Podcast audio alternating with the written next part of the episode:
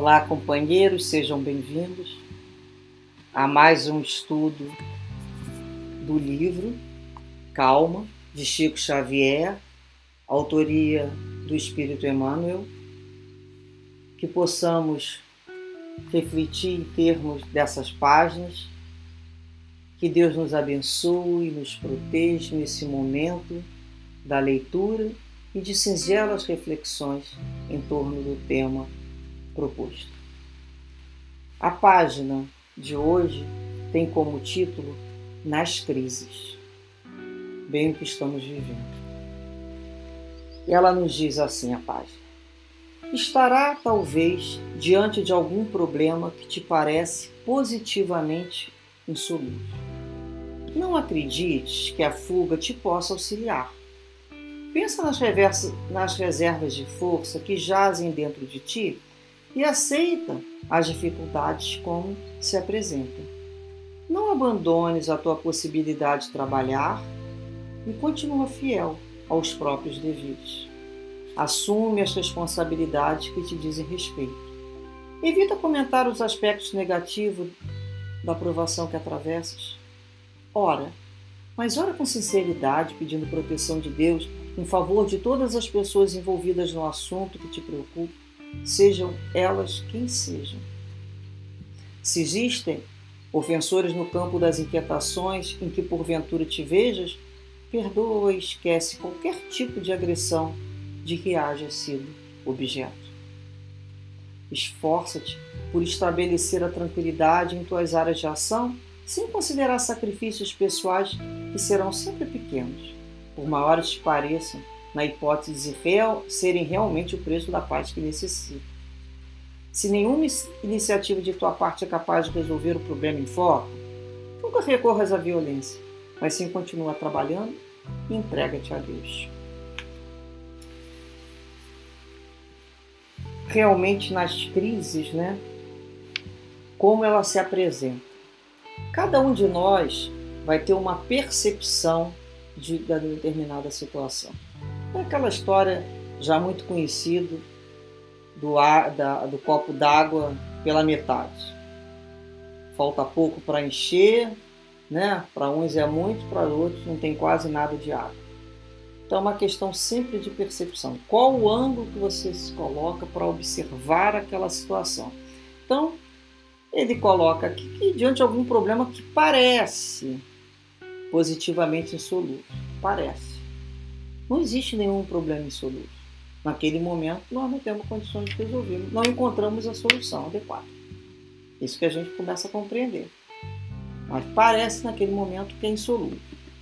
E ele fala aqui sobre a fuga. Muita gente se vê diante de uma situação e vai fazer o que se chama fugas espetaculares. Vai querer abandonar o problema. Muitas vezes até abandonando a vida. Cometendo né, o maior erro que qualquer criatura pode cometer: sair da vida através da porta do suicídio. Então, não acredite que isso possa te auxiliar, porque só vai piorar a situação. Isso é certo, isso é garantido.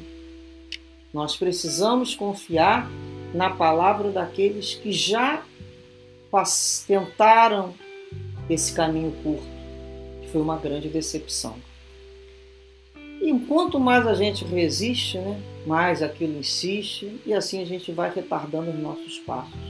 O problema veio, vamos tentar observar ele melhor. No momento ele parece insolúvel. Vamos continuar observando essa situação. E ele fala aqui, olha, para a gente pensar na reserva de força dentro de, da gente, né? E aceitar as dificuldades como se apresentam. É interessante reservas de força que jazem dentro de. Nós temos reservas de força que a gente nem sabe às vezes que tem. Quantas vezes a gente diz assim: Nossa, se isso acontecer comigo, não sei o que seria, não vou dar conta. Chega na hora, acontece, a gente descobre uma fonte, uma energia que a gente não supunha existir. E a gente fala: Meu Deus, eu tenho essa possibilidade, eu não me conhecia. Se essa situação não tivesse acontecido, eu ia passar a vida inteira garantindo que eu não era capaz de agir, resolver uma situação dessa. E descubro possibilidade, criatividade que não sabia. E muitas vezes a gente fala, isso acontecer comigo, eu faço isso, faço aquilo outro, chega na hora a gente descobre que não tem aquela força. Então essas situações são para que nós possamos nos conhecer, porque Jesus nos conhece. Jesus nos conhece, né? Conhece as suas ovelhas pelo nome, mas nós não nos conhecemos. Essas situações para colocar em contato com as nossas forças internas. Então a gente já começa a descobrir como é que está lá dentro. Depois ele diz assim, olha, a possibilidade de trabalhar e continue fiel, isso é um direito, não é um dever.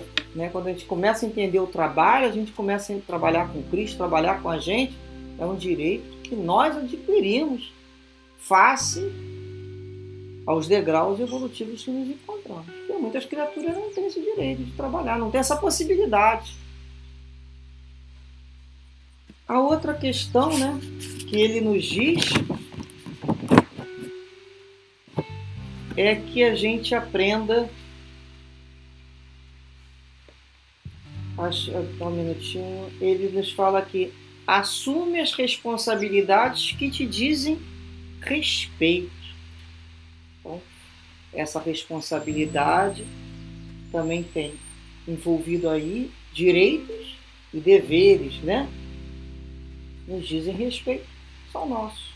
A minha parte. O que, que eu posso fazer diante disso? Qual a parte que me compete? Ele fala também para a gente evitar comentar o aspecto negativo dessas situações que a gente vivencia. E a gente vai pensar no silêncio. Quando a gente começa só comentar o lado negativo, por afinidade começa a fazer a atração de uma série de espíritos ainda que gostam até do quando a pessoa não está bem, de uma situação ruim, e aquilo acaba sendo potencializado. Nós quando temos que atravessar por algum lugar que não está devidamente asfaltado lá na rua, ou não tem uma boa rede de esgoto, e às vezes a gente vai passar por um caminho que é mal cheiroso, não acontece isso? A gente passa por ali falando muito de boca calada mais rápido Melhor a gente fechar a boca e passar mais rápido, dar mais atenção ao passo. Aquele cheiro, aquele ambiente, não é momento para ficar se falando e observando e colocando o dedo no que está vendo de feio. É momento de passar. Então isso é uma forma também da gente aprender a economizar nossas forças para concentrar naquilo que tem que fazer. Passar naquele caminho que está difícil e que não está cheiroso do jeito que nós gostaríamos que fosse. Ele fala para a questão da oração. Nesse momento, ora. Não fica o tempo que a gente fica falando, comentando com os outros, que isso é assim, todo lado negativo, contando só os espinhos. Esse é um momento de oração, mas orar com sinceridade. É aquele momento que a gente pede proteção de Deus em favor de todos os envolvidos. Conforme nós vamos amadurecendo espiritualmente, entendendo que ninguém vai chegar na frente de ninguém em lugar nenhum, que todos aqui somos irmãos, nós começamos a orar pelo outro. A gente já não ora só pela gente, a gente já não ora mais só pela nossa casa, a gente ora por todos. Então, quando a gente ora com sinceridade naquele problema, pedindo a Deus que nos envie uma ideia através dos mentores e guias espirituais, uma intuição mas que possam todas aquelas pessoas do problema serem envolvidas naquela vibração, uma vibração de equilíbrio, uma vibração de busca de solução cristã. Não é mais qualquer solução que a gente quer. Não é qualquer solução que serve. Aquelas soluções antigas da era materialista, isso já não existe mais nos nossos corações. A gente, na hora de tomar uma decisão, a gente pensa que está prejudicando alguém, se vai ter algum efeito ruim, se a gente está infringindo a lei de Deus, se aquilo é o melhor que eu posso fazer, se eu não vou vir a me arrepender, como é que a minha consciência está. Já é uma série de questões típico da criatura que já tem mais responsabilidade, por isso ela tem mais liberdade. Então é uma oração sincera, pedindo solução e pacificação para os outros corações. E ele diz, né, que se tem ofensores ali que estão nos inquietando com agressão, a questão do perdão. A gente vai, a gente está aqui para aprender a perdoar. Né? Quando a gente fala, ah, eu vim para aprender a amar com Jesus, eu vim também aprender a perdoar, porque não tem como eu amar enquanto eu não entender né, o, amor, o, o perdão ao outro. Mas antes vezes desse perdão, a gente vai lembrar um pouco da tolerância, da indulgência. Muitas vezes a gente não consegue perdoar em nosso nome, mas a gente lembra de Jesus e fala: Senhor, eu estou perdoando em seu nome, como o Senhor me ensinou. Eu quero aprender. Eu quero aprender, Senhor, contigo, a amar o outro do jeito que ele é. Então, nesse momento, a gente começa esquecendo e parando de falar naquelas agressões.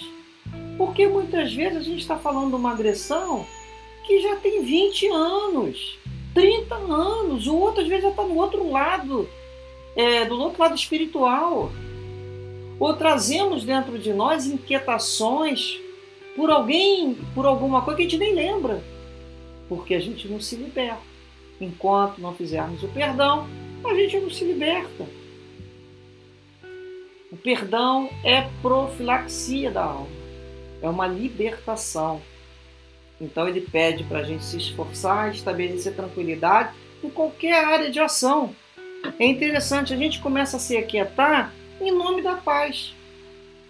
Está lá no, em Provérbios 23, item 7, diz assim: Como o homem pensa em seu coração, assim ele se torna.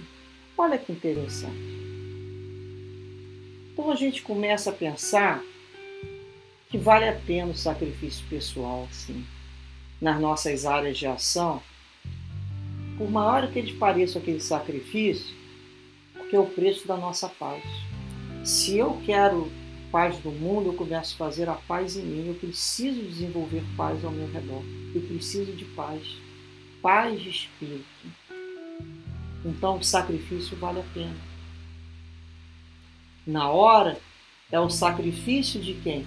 Do nosso orgulho. É que a gente se cale, que a gente reconsidere, que a gente recapture, que a gente recomece, que a gente estenda a mão. E ele nos diz mais: se nenhuma iniciativa da sua parte é capaz de resolver o problema, não recorra à violência. Não conseguimos. Muitas vezes nós não vamos conseguir resolver todas as situações, mas não é hora de violência. O que, a gente faz? Entrega na mão de Deus, Senhor. Eu fiz o melhor que eu sabia fazer diante dessa situação. Eu fiz com toda a minha consciência, com todo o meu amor, tentando encontrar uma boa solução, resolver a situação. Não consigo, Senhor. Entrego-te aos teus pés, com a certeza que o Senhor tem soluções que eu desconheço. Por isso tu és meu pai. Por isso eu sou sua filha. Por isso nós temos essa relação de confiança. Tu confias em mim até hoje. Sabe que eu fiz da melhor maneira possível. Que dessa maneira, então, possamos nos despedir com um sentimento sincero de fazermos a nossa parte da melhor forma possível mesmo que essa parte seja sacrificar todo aquele aspecto inferior que nós trazemos dentro de nós, todas as nossas paixões desencontradas. E ao final de tudo, entreguemos a Deus com tranquilidade e paz, e confiante caminhamos adiante. Muita paz a todos, muita paz, graças a Deus.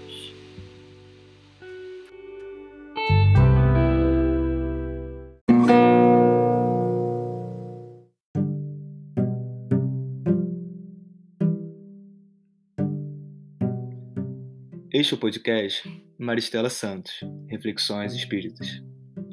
Buscamos compartilhar reflexões sobre os ensinamentos e mensagens de amor e consolação da nossa amada doutrina espírita. Nessa primeira temporada, no meio de uma pandemia, escolhemos especialmente o tema Reflexões sobre o livro Calma, psicografado por Chico Xavier a partir das mensagens de esperança enviadas pelo Espírito Emmanuel Os episódios serão disponibilizados diariamente e podem ser acessados no Spotify e nas principais plataformas agregadoras de podcast. Caso também deseje assistir os vídeos desse assunto, visite o canal Maristela Santos no YouTube e procure pela playlist de mesmo nome, sobre o livro Calma. Compartilhe conosco suas reflexões por meio das nossas redes sociais no Facebook e no Instagram, cujos links estão na descrição. Esperamos que esses episódios possam te fazer companhia nesse período tão difícil das nossas vidas em 2020. Até o próximo episódio de Calma.